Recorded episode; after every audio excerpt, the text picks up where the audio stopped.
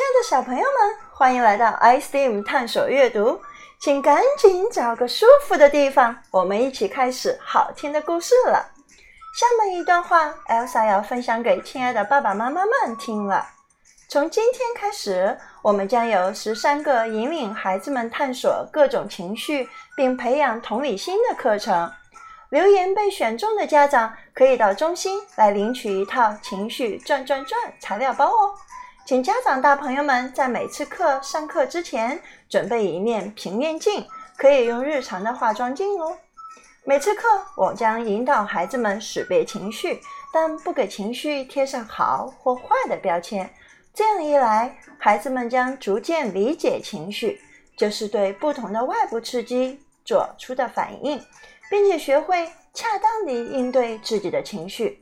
此外，孩子们还能逐渐明白。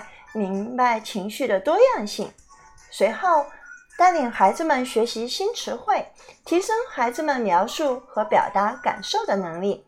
通过情绪系列课程，可让孩子们认识与理解情绪，增强自我效能感、角色扮演，培养同理心，解决问题。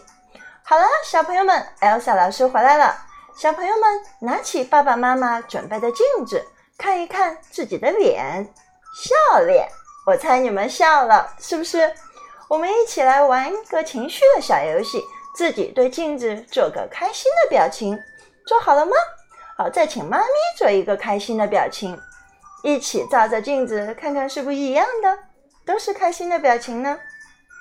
那我们可以玩哪些情绪小游戏呢？我分享一些面部表情给大家。嗯，开心、生气、吃惊。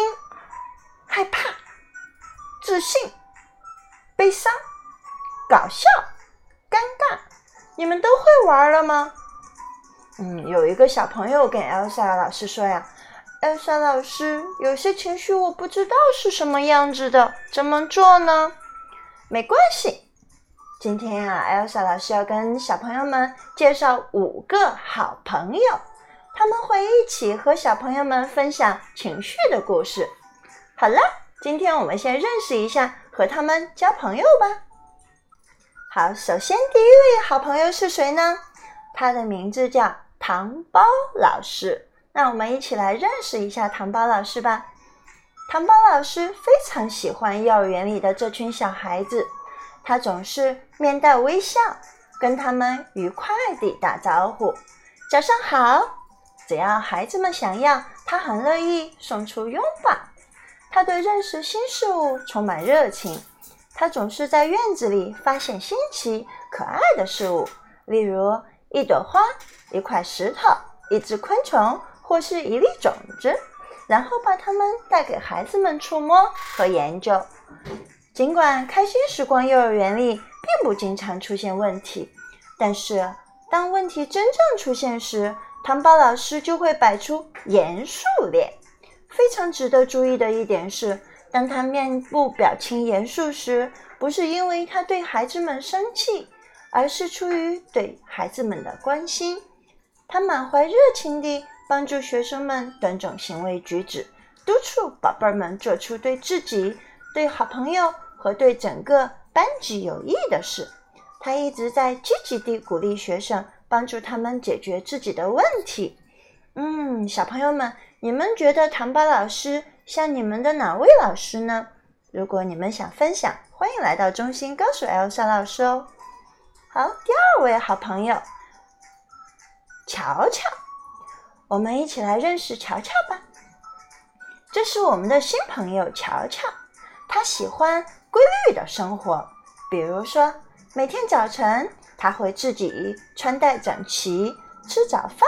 然后跟妈妈一起骑车去幼儿园。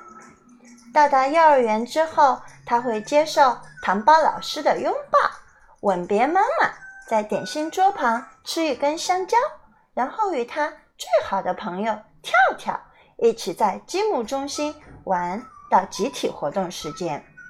屋子里的感知发展区是乔乔最喜欢的地方之一，但当跳跳开始往他的手臂上。到沙子时，乔乔会感觉很不舒服，想去别处自己玩儿。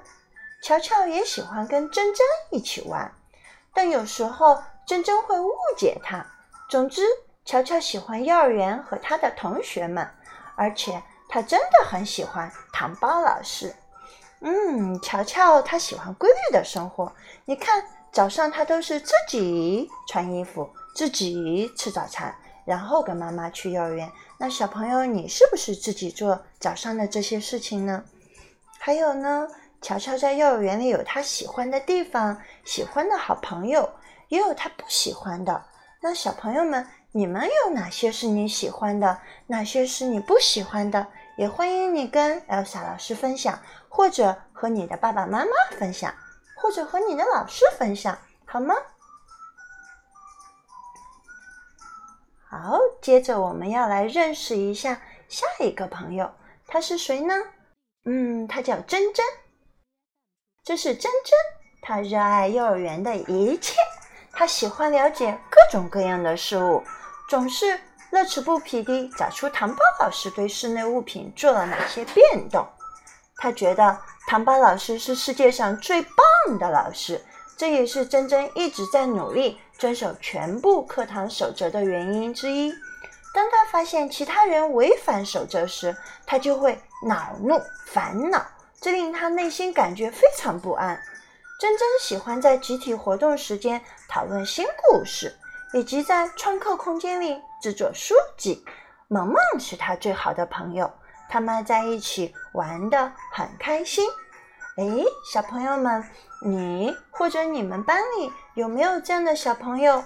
当有小朋友违反纪律、违反规则、不听老师话的时候，他就会冲上去抱紧他，或者打他，或者说他。有没有这样的小朋友呢？嗯，如果是有的话，我想珍珍应该会特别喜欢他。好，接着我们来认识下一位好朋友，他叫跳跳。跳跳总是充满活力，他的爸爸妈妈喜欢叫他小猴子，因为他太搞笑、太闹腾了。跳跳不太容易感到烦恼，但他未必知道自己做的一些事对于别人来说。并不像他以为的那么有趣。这种情况有时会发生在他的好朋友乔乔身上。糖包老师经常介入他们之间的冲突，帮助跳跳和乔乔平静下来，免得有人受伤或生气。他努力让跳跳明白，在幼儿园的教室里，有时应该活蹦乱跳，有时则应该保持安静。在幼儿园里。跳跳最喜欢的地方是有垫子、大球和软攀爬设备的体育馆和户外游乐场，因为他可以在那里自由地攀登、奔跑和摔跤。小朋友们，你和跳跳是不是很像呢？嗯，但有时候我们也要做一个安静的小公主或者安静的美男子哟。好，接着要认识的是萌萌，看，这就是贴心的萌萌，它很好相处。玩什么游戏都没有意见。如果萌萌想用创客空间里的新水彩笔，而他最好的朋友珍珍却想观察科学中心里废弃的蜂巢，你们知道萌萌会做什么，对吧？是的，他会为了让朋友开心，放弃自己的喜好。通常，这对于萌萌来说根本不是问题，他愿意随大溜。但是最近。他有一股想要坚持自己选择的冲动，就算他的朋友不喜欢，他也不想改变主意。这是一种全新的情绪。萌萌不太知道如何应对他，他觉得自己可能需要向糖包老师求助。好了，你有小朋友们，你们有遇到萌萌的这种心情吗？他不知道该怎么办。所以他也不知道怎么表达，也不知道如何应对这种情绪，所以他要向请糖包老师求助。那小朋友们，如果你们也有这种感受的话，不妨慢慢的跟爸爸妈妈说，跟老师说，跟你的好朋友说。如果不知道该用什么词语说的话，那我们下次见，一个一个 Elsa 老师来跟小朋友分享，我们该怎么样去表达。我们想要说的内容呢，让小好朋友或者老师或者爸爸妈妈、爷爷奶奶知道我们现在是怎么想的。